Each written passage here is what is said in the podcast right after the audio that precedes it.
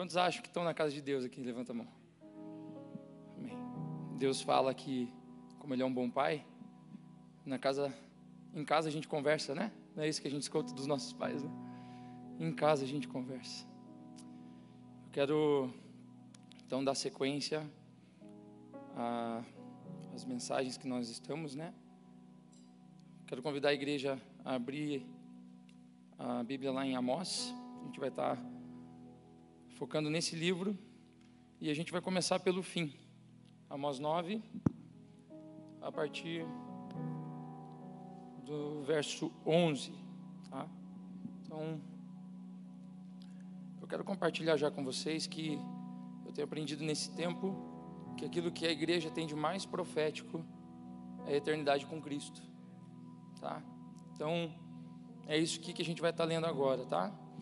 Amós 9, do 11 a 15. Naquele dia, restaurarei a tenda caída de Davi e consertarei seus muros quebrados das ruínas, a reconstruirei e restaurarei sua antiga glória. Israel possuirá o que restar de Edom e de todas as nações que chamei para serem minhas. O Senhor falou e fará essas coisas. Virá o tempo, diz o Senhor, em que o trigo e as uvas crescerão tão rápido que o povo não dará conta de colhê-los. Vinho doce gotejará das videiras no alto das colinas de Israel. Trarei meu povo exilado de Israel de volta de terras distantes, e eles reconstruirão as cidades destruídas e voltarão a morar nelas. Plantarão vinhedos e jardins, comerão de suas colheitas e beberão de seu vinho. Eu os plantarei firmemente ali, em sua própria terra. Nunca mais serão arrancados da terra que lhes dei, diz o Senhor, o seu Deus. Amém?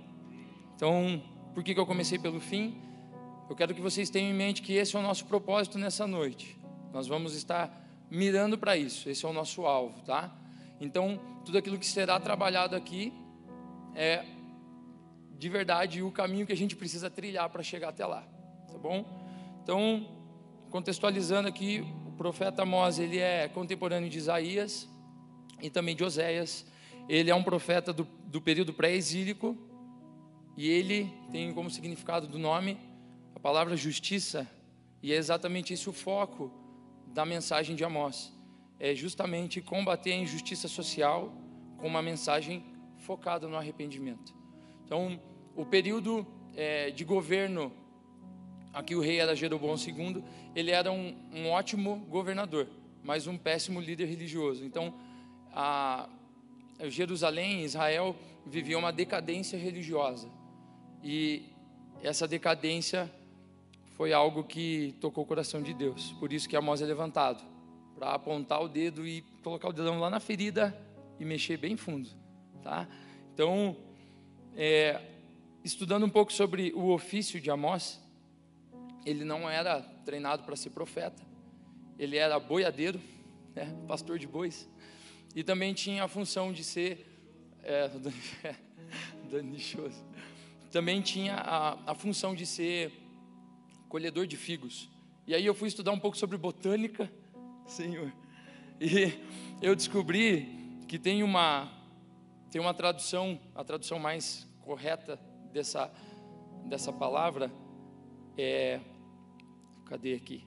Riscador de figos. Então, ser riscador de figos era uma técnica que era usada no fruto. Ele causava um dano no fruto para que ele se tornasse maior mais rápido mais doce e, consequentemente, mais, mais é, maduro, né?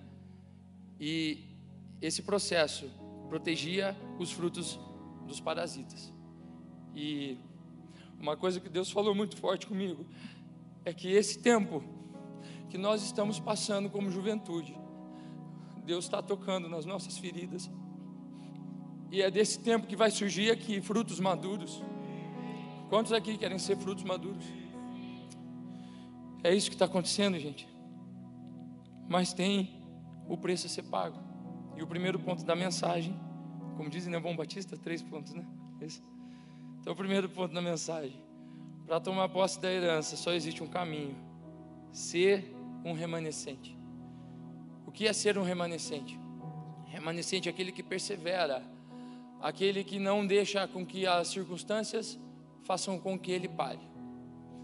É, e existem, existem, né, algumas marcas dos remanescentes, que é a obediência, a intimidade com Deus, a consagração e a santidade. Para mim foram essas quatro características que mais saltaram ao ler esse texto. E eu quero trazer três boas notícias para vocês. Primeiro, a promessa de Deus ela é exclusiva para o povo de Deus, tá? Para ser é, herdeiro, tem que ser filho. O meu herdeiro é o Pietro, por enquanto. A Gisele quer três. Mas então, é, o Jeff não é meu herdeiro, é meu amigo. Ele desfruta daquilo que eu tenho, se eu pagar. Às vezes a gente racha, mas a herança que eu estou construindo é para o meu filho. Então, se você não nasceu de Deus, você não tem parte com a herança de Deus. É dura essa mensagem, mas é uma boa notícia, porque se você é filho, você tem uma promessa exclusiva. Tá? O segundo é que nós temos um processo para viver até alcançar essa herança.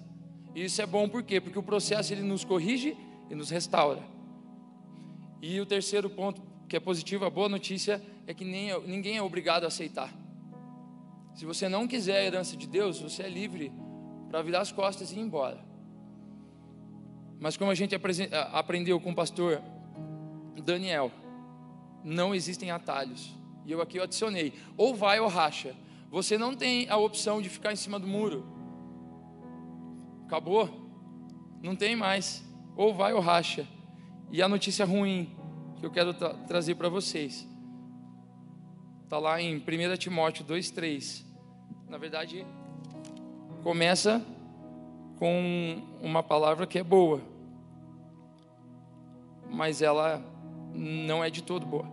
Isso é bom e agrada a Deus, nosso Salvador, cujo desejo é que todos sejam salvos e conheçam a verdade. É desejo de Deus que todos nós sejamos salvos, mas tem gente que não quer. E aí você tem uma responsabilidade com Deus. Ninguém é responsável pela tua vida, você é. E se você não pagar o preço, ninguém mais pode pagar.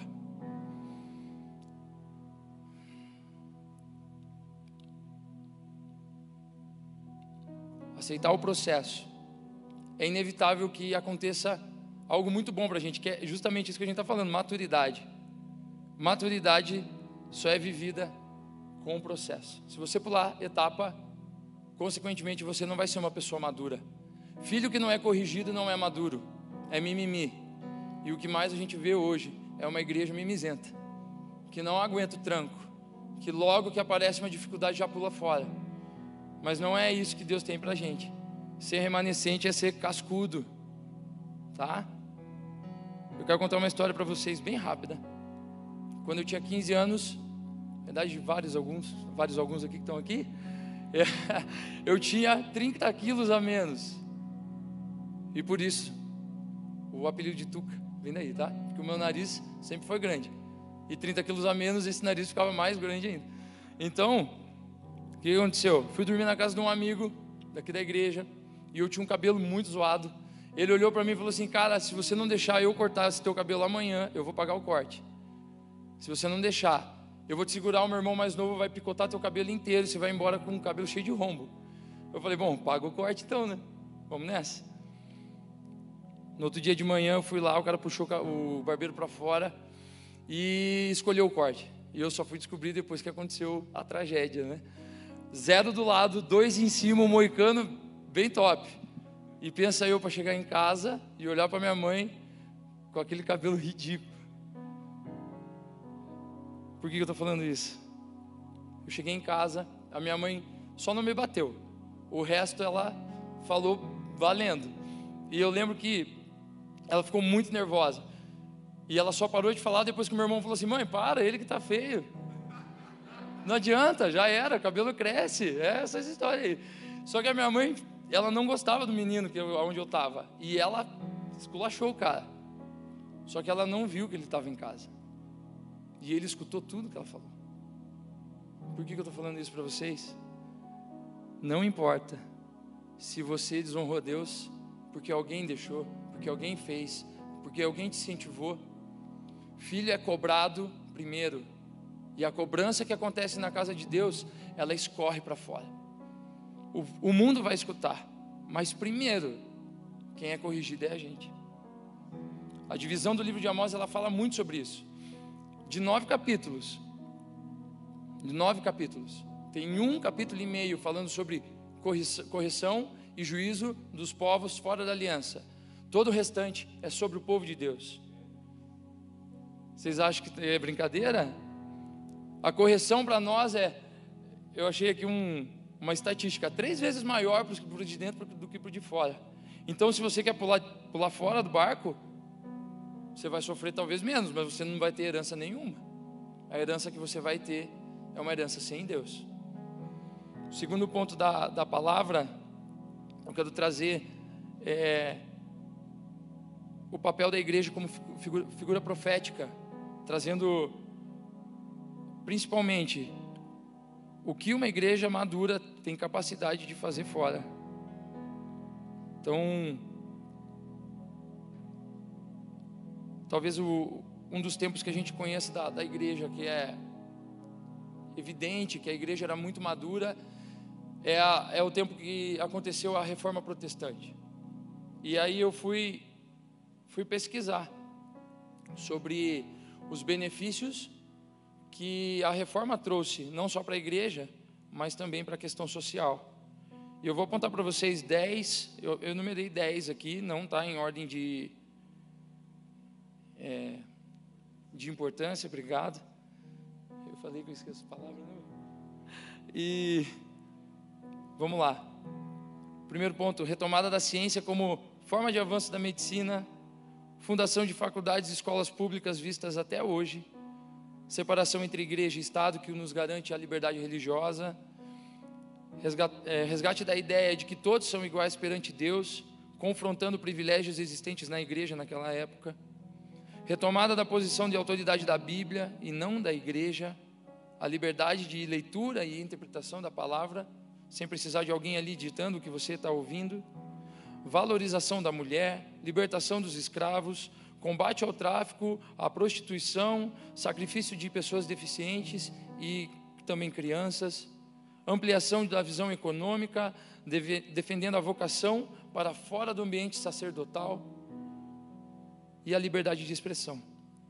Esses efeitos, eles são vistos até hoje na nossa sociedade. Na política, na ética, na economia, na religião, tudo isso.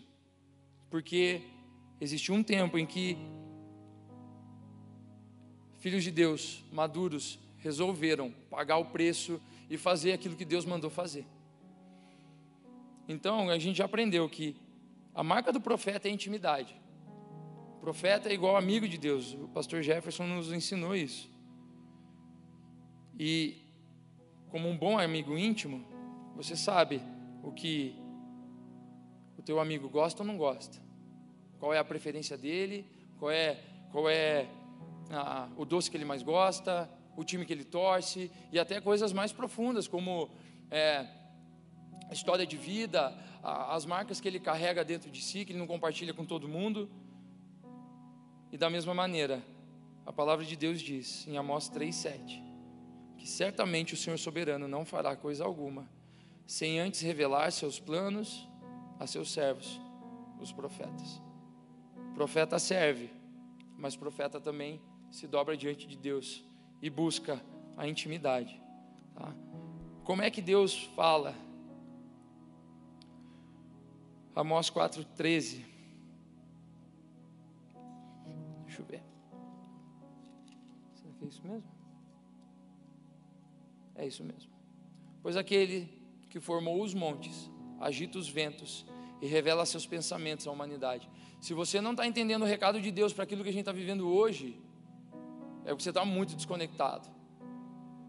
Nós estamos passando por momentos de seca, Covid, é, fome, governos péssimos.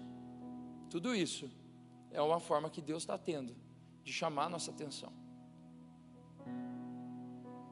E eu quero apontar aqui alguns contrastes daquilo que a imaturidade e a maturidade apresentam.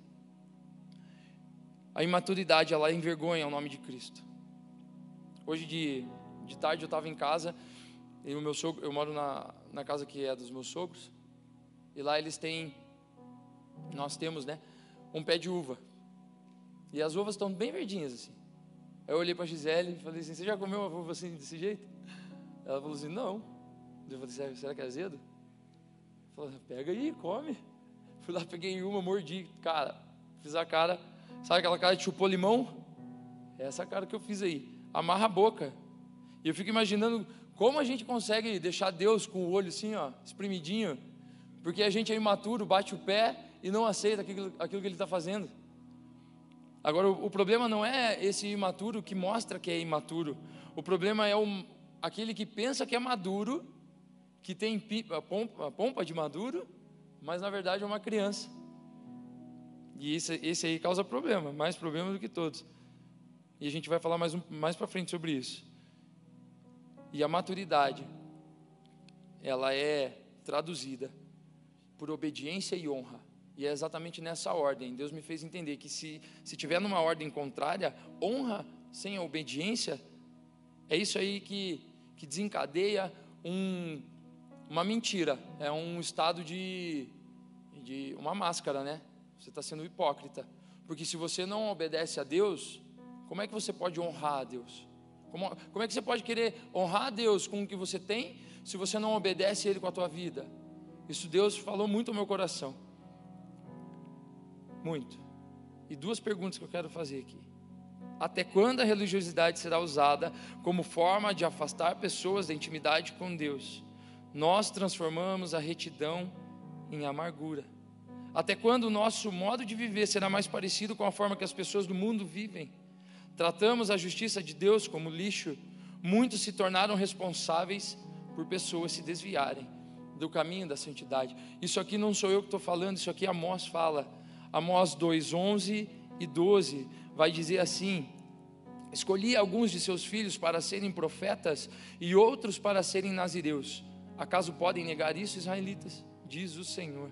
Mas vocês deram vinho para os nazireus beberem e ordenaram a seus profetas: chega de profecias. Para que, serve um profeta se não for para falar profecia, gente? Para que serve uma igreja se não for para apontar para a esperança eterna com Cristo? Para nada. Absolutamente para nada. Amós 5,7 vai falar: Vocês transformaram a retidão em amargura e tratam a justiça como lixo. 6,12 Acaso os cavalos podem galopar sobre as rochas? Alguém pode, pode ará-las com bois? Vocês transformam a retidão em veneno e o fruto da justiça em amargura. Por que, que eu estou apontando tudo isso? O caminho da santidade ele não é uma opção, ele é um pré-requisito para a eternidade. Cada crachá, se você não tiver veste branca, não vai subir, não vai ser aceito. E isso não tem a ver com o que a gente faz. Jeff falou aqui. E isso Deus tem falado no meu coração durante esse tempo. Deus espera que a gente seja. É ser, não fazer. Fazemos porque somos, não somos porque fazemos.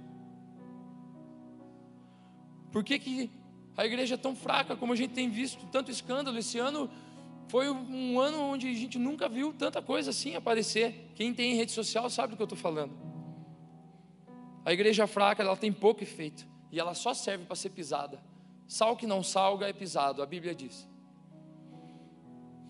E por que, que esquecemos? Esquecemos o que, o como fazer o que é certo. Porque negligenciamos oração e leitura. Porque negligenciamos o secreto com Deus. Damos à religiosidade um ponto que não deveria ser dado.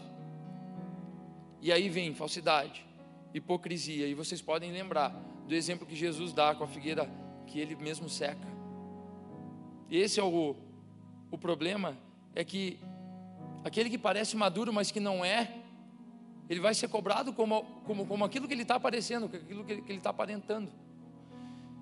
E se você não tiver fruto maduro, você está na roça. Está na roça. E eu quero focar nessa questão da religiosidade, lembrando vocês que a cruz é graça, salvação é graça, não é mérito, não é culpa. Por quê? Porque quando a gente pensa em mérito e culpa, na verdade a gente olha para a cruz e está falando para Jesus: Obrigado, Jesus, mas o teu sacrifício não valeu para mim.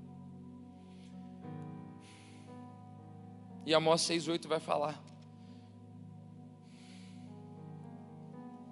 O Senhor soberano jurou por seu próprio nome.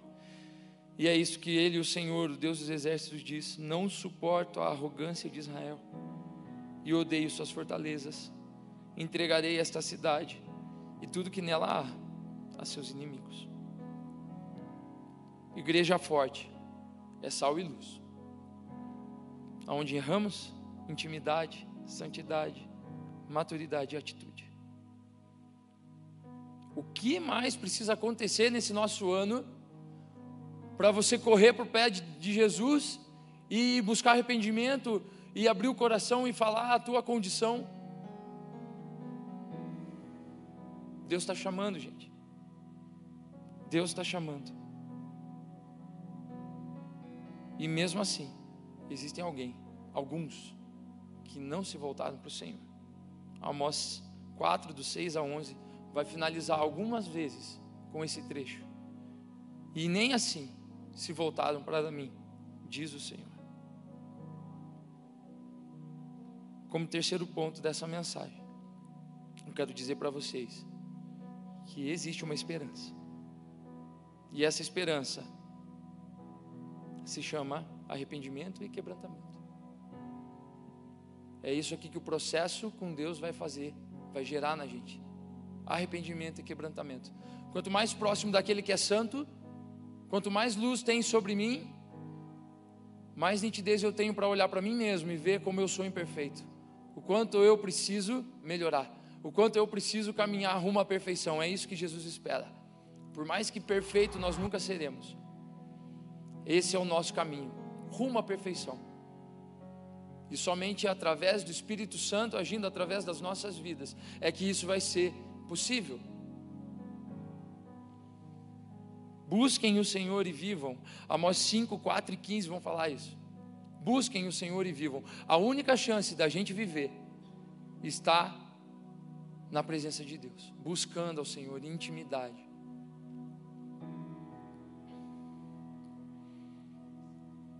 o profeta Amós, no capítulo 7, ele vai trazer três visões. Ao todo são cinco, mas no capítulo 7 são três: gafanhotos, fogo e prumo. E aqui nós aprendemos com a postura do profeta o que nós precisamos para ter essa chance, essa, essa esperança. Verso verso 1. Vai dizer assim: Foi isso que o Senhor soberano me mostrou numa visão. Ele se preparava para enviar sobre a terra um exército de gafanhotos. Isso foi depois que a porção do rei havia sido colhida dos campos, quando brotava a colheita principal. Em minha visão, os gafanhotos comeram todas as plantas da terra. Então eu disse: Ó Senhor soberano, perdoa-nos. Do contrário, não sobreviveremos, pois Israel é muito pequeno. Então o Senhor voltou atrás e disse: O que você viu não acontecerá. Então, o primeiro ponto: perdão, Senhor. O segundo ponto, visão do fogo. Versículo 4 diz: Foi isso que o Senhor soberano me mostrou em outra visão. Ele se preparava para castigar seu povo com um grande fogo. O fogo havia consumido as profundezas do mar e devorava toda a terra então eu disse: Ó oh, Senhor soberano, imploro que pares. Do contrário, não sobreviveremos, pois Israel é muito pequeno. Então o Senhor voltou atrás e disse: Isso também não acontecerá. O segundo ponto dessa chance que Deus nos dá é clamarmos por misericórdia. E o terceiro ponto que eu quero dar um pouquinho mais de ênfase é a visão do prumo. Prumo é usado de cima para baixo para medir a retidão, normalmente de paredes. O que, que eu aprendo com isso? que a medida é de cima para baixo. É da santidade do Senhor para as nossas vidas. Não é o contrário. Não somos nós que ditamos o que deve ou não deve ser feito. Não somos nós que escolhemos a regra do jogo. É Ele que escolhe. E se não formos achados, alinhados pelo prumo da santidade, nós seremos reprovados. Versículo 7 diz: Foi isto que ele me mostrou em outra visão. O Senhor estava em pé junto a um muro que havia sido construído, usando-se um prumo, e segurava o prumo em sua mão. O Senhor me perguntou, Amós, o que você vê? Respondi, um prumo. Então o Senhor disse: Provarei meu povo com este prumo, não fecharei mais os olhos para o que fazem. E aqui a gente entra no, no, no, no ápice da, da história de Amós, que é o confronto dele com o profeta da casa é, de Betel, que era Amazias, um profeta idólatra, que já havia se perdido fazia tempo. E eu quero apontar aqui para vocês o, o contraste de Amazias e de Jacó. A gente vai viajar um pouquinho lá para Gênesis daqui a pouco. Olha só como que Amazias recebe a mensagem do profeta. Então Amazias, é, perdão, Amós 7, 10 a 15 a gente vai ler. Então Amazias, sacerdote de Betel, Betel é casa de Deus, enviou uma mensagem a Jeroboão, rei de Israel. Amós conspira contra o rei aqui mesmo, no meio do povo, falando coisas intoleráveis. Por que, que um homem que teoricamente deveria ser de Deus considera o recado do próprio Deus como algo intolerável? Distância, negligência, idolatria, frieza espiritual, você pode enumerar aí mais um monte de coisa. Dando sequência. Assim diz ele: em breve Jeroboão será morto pela espada, e o povo de Israel será enviado para o exílio. Então Amazias ordenou a Amós: Vá embora daqui, profeta, volte para a terra de Judá e ganhe a vida profetizando ali. Não nos incomode com as suas profecias aqui em Betel. Este é o santuário do rei e o lugar de adoração de todo o reino. Amós respondeu: Não sou profeta e nunca fui treinado para ser profeta. Sou apenas um boiadeiro e colhedor de figos. Mas o Senhor me tirou de junto de meu rebanho e disse: Vá e profetize ao meu povo Israel. Eu quero dizer que se existe, se existem no nosso meio, no, no corpo de Cristo, profetas que se perderam, pastores que se perderam, que não fazem mais o papel que deveriam fazer, Deus vai tirar dos pastos alguém para fazer o serviço. E preparando essa mensagem, Deus me mostrou várias semelhanças do porquê Amós, por que eu falar Amós. E eu cheguei ao entendimento de que, com aquilo que eu trabalho, eu trabalho exatamente fazendo esse processo que Amós fazia nos frutos produzindo pessoas maduras, fortes. E Deus teve que ir lá numa academia para vir trazer essa mensagem para vocês. Isso aqui eu entendi dois sábados atrás, quando o Tiago estava pregando, o Jeff fez um momento, foi muito claro para mim. Falei, como que eu não entendi isso antes, Deus? E a confirmação estava na minha cara. Se continuar, continuarmos a negligenciar aquilo que Deus mandou fazer, Deus vai levantar outro para fazer no nosso lugar. Mas eu creio que daqui sairão pessoas que não vão permitir que isso aconteça. Frutos maduros dão o resultado esperado. Gênesis 35, verso 7. Olha a diferença. Jacó construiu um altar ali e chamou o lugar de El Betel, pois Deus lhe havia aparecido em Betel quando ele estava fugindo de seu irmão. Qual é a diferença de Betel e El Betel? Que El Betel, o foco está no dono da casa. o Deus da casa de Deus, literalmente traduzido. E Betel é apenas casa de Deus. Esse é o quarto ponto. Nós precisamos devolver a prioridade para Deus.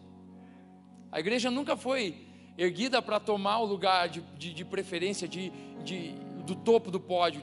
Não. É apenas um instrumento. Deus, Ele é soberano sobre a igreja.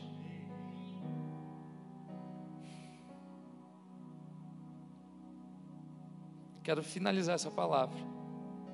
Voltando lá para Amós, capítulo 8.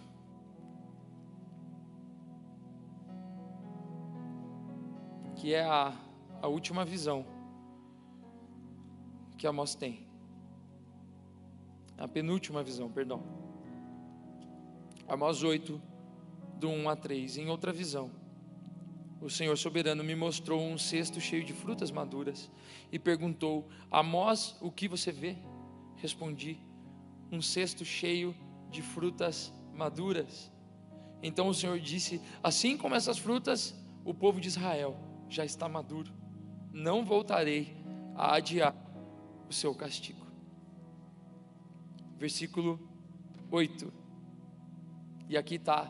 Versículo 8 ele diz: qual é a consequência dos atos daqueles que se dizem maduros, mas que correspondem como filhos imaturos? A terra tremerá por causa de suas maldades, e todos que nela habitam lamentarão.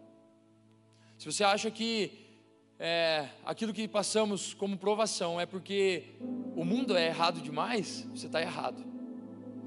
Deus pesa a mão sobre toda a terra porque existem filhos que não correspondem com a maturidade que pensam estar apresentando.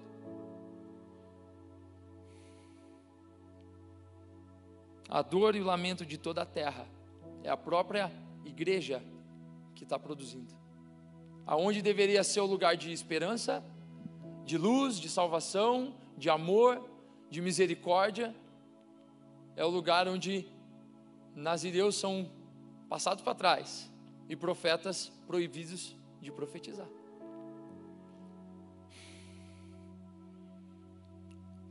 Quer ser um filho maduro? Enfrenta a adversidade. Paga o preço. Não fuja do, do confronto. Não fuja da guerra. E tenha em mente que, assim como eu disse no início dessa mensagem, o maior sinal da, de uma igreja profética é ter em mente a promessa da eternidade. E quero também falar sobre dom. Os dons são importantes, mas o maior dom talvez, tal, talvez seja o mais negligenciado dentro da casa de Deus, que é ter uma vida totalmente transformada à semelhança do próprio Cristo. Não existe dom maior que esse, gente. Se você quer ser cheio de dom, deixa a sua vida ser transformada por Jesus. Uma igreja que é composta por membros à semelhança de Cristo é impossível de não ser sal e luz. Impossível. Finalizando. Eu não ia ler esse texto hoje, mas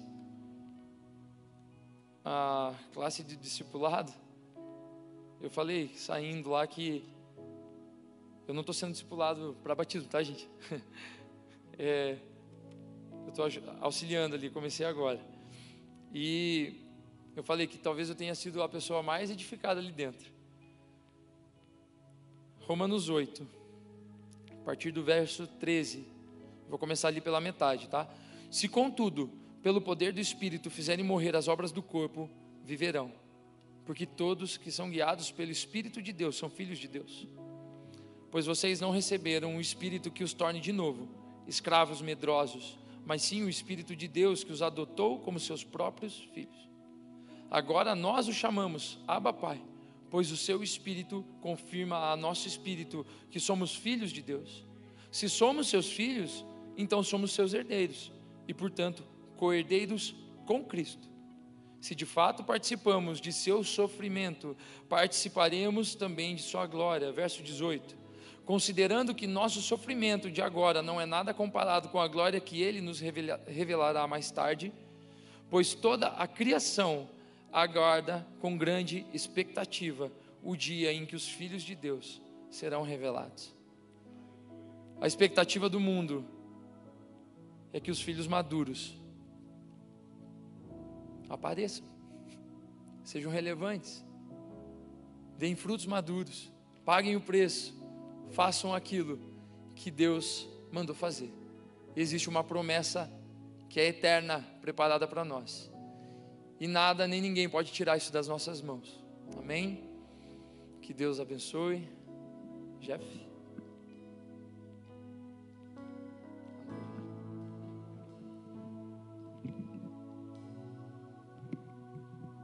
Só para devolver o microfone para a Thalita, que tá, a gente está com a menos hoje. O apelo foi feito, fique em pé, você quer ser um filho maduro. Entenda isso. É, é, é ser riscado, é ser ferido por Deus, mas não para te matar, não para te deixar mal. Pelo contrário, é para o teu sabor melhorar, é para você corresponder à expectativa que a, a criação tá, tem sobre você, mas mais do que a criação, do que o mundo, que Deus tem sobre você. Encarar de frente, não tem o que acrescentar, gente. É essa a chamada da noite, o apelo da noite. A palavra é muito nítida. Quando nós intencionalmente, conscientemente, vamos a um lugar onde nós vamos ser riscados ou feridos por Deus, por aquele que sabe o que vai fazer, essa ferida não produz morte, ela produz vida e, e vida em abundância, maturidade força, resistência às pragas. E talvez, de tanto fugir do confronto, o confronto está te pegando.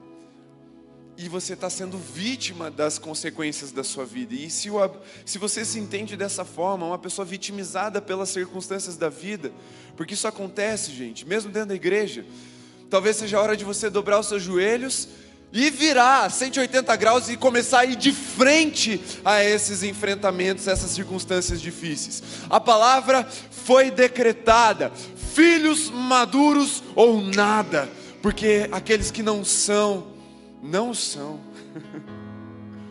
Não há meio termo. Feche seus olhos, erga muito suas mãos e ora ao Senhor, ou as duas mãos há uma liberdade no espírito para que você flua em rendição agora, falando: Deus, ó, eu quero ser maduro, mas não para aparecer como aquela figueira que o Senhor amaldiçoou.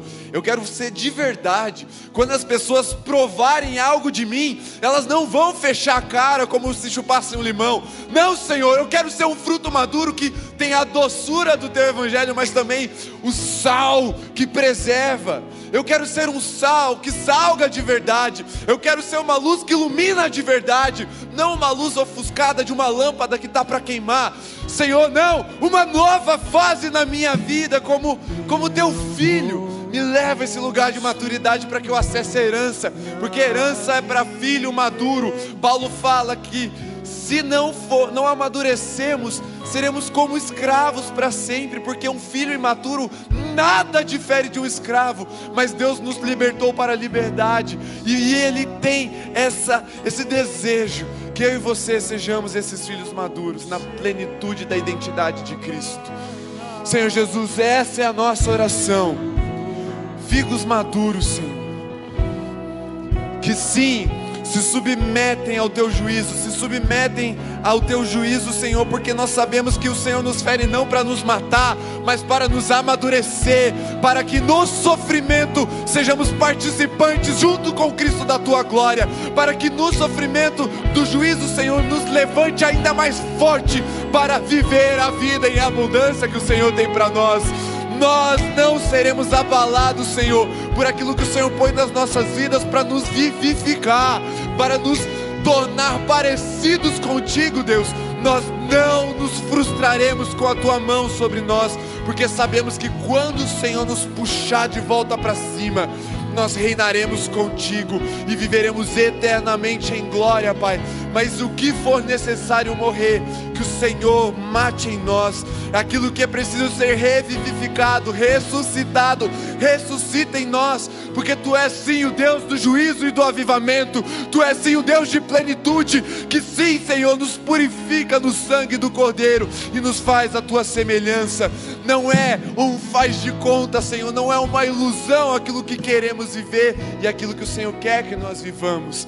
Por isso, faz lá dentro, Senhor, aonde apenas a tua palavra afiada, como foi pregada nessa noite, pode entrar e fazer divisão entre aquilo que é carne, aquilo que é espírito, Senhor, entre aquilo que vem de ti e aquilo que não vem de ti, para que haja assim esse corte de intimidade, onde só o Senhor conhece, onde só os teus olhos de chama podem podem sondar Há tanta coisa em nós, Senhor, que nós nem sabemos que precisa morrer.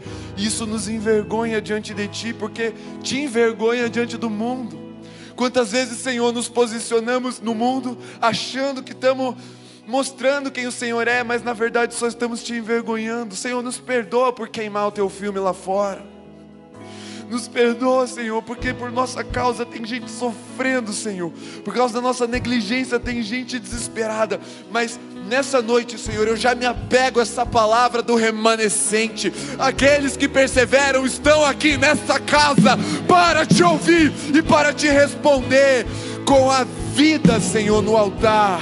O remanescente está aqui, que ele viva para a tua glória. Porque se te obedecermos, viveremos. Se te escutarmos, viveremos. Se acessarmos a maturidade e a herança, viveremos e viveremos em abundância, Senhor. Essa é a palavra que nós firmamos como igreja em nome de Jesus. Amém, Senhor. Aleluia, Senhor. Ah, eu não quero parar de orar. Vamos orar mais, Senhor. Nós nós vemos as coisas tomando forma na tua palavra, Senhor. Porque quando tudo é disforme nesse mundo, o Senhor começa a pôr a mão no barro que parece sujo e começa a fazer um vaso novo e começa, Senhor, a trazer uma forma de, de propósito, de utilidade, de sentido nas nossas vidas, Pai. Aquele barro que estava em nós, vai pondo a mão e apertando até formar algo puro, algo bom, algo de valor para o Senhor, para que em nós não habite apenas as coisas das desonras, Senhor, mas sejamos purificados da desonra e nos leve, Pai, a, a, a envolver aquilo que é santo, puro e de honra que vem do alto, Deus. Vai mexendo nas nossas vidas para que em nós habite a plenitude de quem o Senhor é, e assim também sejamos, Pai. Para que aquilo que nós carregamos seja revelado como algo santo e do céu. Ah, Senhor, faz de nós essa igreja formada, formatada pelas tuas mãos. E isso glorifica o teu nome, isso gere fama para o teu nome, isso gere expectativa pela manifestação de quem nós somos de verdade. Vai pondo a mão, Senhor, no nosso coração e limpando das intenções malignas, da imaturidade velada, escondida, que está por baixo das nossas ações porque não é só o que fazemos, Deus, mas é também o porquê fazemos, e o Senhor tem denunciado a nossa imaturidade, mas nos rendemos a Ti em arrependimento, falando: Senhor, perdoa-nos, porque nós não sabíamos o que estávamos fazendo, mas agora sabemos, e em Ti nos arrependemos, em Ti nos prostramos, Senhor, e para a Tua glória viveremos a Tua vontade, Deus. Ah, essa é a nossa oração, Pai. Essa é a nossa oração, que sejamos uma igreja com a forma que o Senhor sempre sonhou, uma igreja com a forma que agrada o Senhor, uma igreja tomada pelo Espírito Santo, cheia do Espírito Santo, Senhor, uma igreja amante das tuas santas palavras, que, que sabe se deleitar nelas, Senhor, desfrutar delas, Pai, como como filhos desfrutam da voz de um pai. Recebe a nossa adoração, recebe as nossas vidas como adoração nessa noite. E continue esse processo. O Senhor é fiel para completar a boa obra que o Senhor já começou. Estamos aí caminhando, Senhor, para o final dessa série, mas o tempo profético ele é renovado pelos teus propósitos e pela tua santa palavra. Profetas do século 21 são os remanescentes que o Senhor tem. Aqueles que resistiram ao engano, resistiram ao juízo, resistiram às distrações, aqueles que decidiram, Pai, ouvir as tuas palavras e tratar elas como, como é fundamental, não como o sacerdote Amazias fez, Senhor, de dizer que elas eram intoleráveis, não, Senhor, nós queremos abraçar a plenitude da tua palavra, faz-nos ser como Amós não nos apegarmos ao nosso ofício, à nossa autoridade humana, porque ela é frágil, mas nos apegarmos à tua palavra que é poderosa, Senhor. Porque não importa se somos boiadeiros, colhedores de, ou riscadores de figos, não importa, Pai, se somos apenas estudantes, se somos só vendedores, se somos só engenheiros, se somos só médicos, se somos só pastores, porque o que importa é o poder da tua palavra agindo em nós. E nós ansiamos por isso, Senhor, um coração como o de Amós que não se intimida diante do confronto do mundo e daqueles que estão perdidos, mas que continuam intrépidos, Senhor, avançando na direção da tua vontade. Aleluia, Senhor. Aleluia. Aleluia. A nossa oração, Pai. No nome santo e poderoso de Jesus. E eu quero te despedir, você que está em casa. Com o amor de Deus, o nosso Pai, a graça de Jesus poder e o consolo do Espírito de Deus seja sobre você sua casa. A igreja de Jesus aqui, reunida na igreja, nos lares e espalhada por toda a terra, hoje e para sempre. Amém. Nos vemos amanhã às 10 da manhã, meu querido. Deus abençoe. Encerramos a nossa transmissão.